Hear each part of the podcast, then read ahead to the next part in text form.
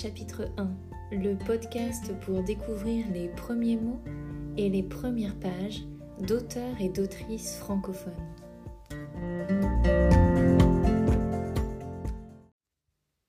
Les fleurs du mal de Charles Baudelaire, publié en 1857. Comme il s'agit d'un recueil de poèmes, je vais simplement lire la partie introductive qui s'appelle Au lecteur ainsi que le deuxième poème intitulé L'Albatros. Au lecteur. La sottise, l'erreur, le péché, la lésine occupent nos esprits et travaillent nos corps, et nous alimentons nos aimables remords comme les mendiants nourrissent leurs vermines. Nos péchés sont têtus, nos repentirs sont lâches. Nous nous faisons payer gracieusement nos aveux et nous rentrons gaiement dans le chemin bourbeux, croyant par de viles pleurs laver toutes nos tâches. Sur l'oreiller du mal, c'est Satan tristemégiste qui berce longuement notre esprit enchanté, et le riche métal de notre volonté est tout vaporisé par ce savant chimiste. C'est le diable qui tient les fils qui nous remuent. Aux objets répugnants nous trouvons des appâts, chaque jour vers l'enfer nous descendons d'un pas, sans horreur, à travers des ténèbres qui puent.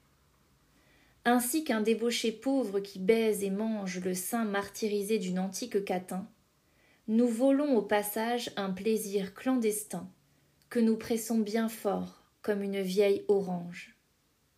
Serré, fourmillant comme un million d'helminthes, dans nos cerveaux ribote un peuple de démons, et quand nous respirons, la mort dans nos poumons descend, fleuve invisible, avec de sourdes plaintes.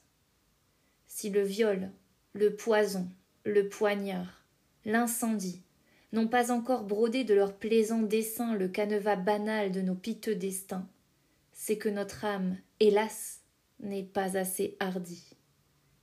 Mais parmi les chacals, les panthères, les lys, les singes, les scorpions, les vautours, les serpents, les monstres glapissants, hurlants, grognants, rampants, dans la ménagerie infâme de nos vices, il en est un plus laid, plus méchant, plus immonde. Quoiqu'il ne pousse ni grand geste ni grand cri, il ferait volontiers de la terre un débris, et dans un bâillement avalerait le monde. C'est l'ennui. L'œil chargé d'un pleur involontaire, il rêve d'échafaud en fumant son houka. Tu le connais, lecteur, ce monstre délicat. Hypocrite lecteur, mon semblable, mon frère. Spleen et idéal. Poème 2 L'albatros. Souvent, pour s'amuser, les hommes d'équipage prennent des albatros, vastes oiseaux des mers, qui suivent, indolents compagnons de voyage, le navire glissant sur les gouffres amers. À peine les ont-ils déposés sur les planches que ces rois de l'azur, maladroits et honteux, laissent piteusement leurs grandes ailes blanches comme des avirons traîner à côté d'eux. Ce voyageur ailé comme il est gauche et veule, lui naguère si beau qu'il est comique et laid, l'un agace son bec avec un brûle-gueule, l'autre mime en boitant, l'infirme qui volait.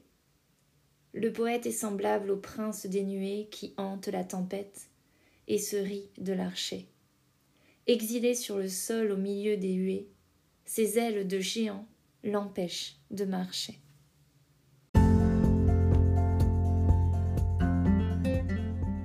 Si vous avez aimé cette lecture, n'hésitez pas à la partager autour de vous par email ou sur vos réseaux sociaux par exemple.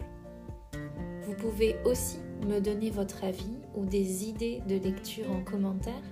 J'y répondrai avec plaisir. À bientôt!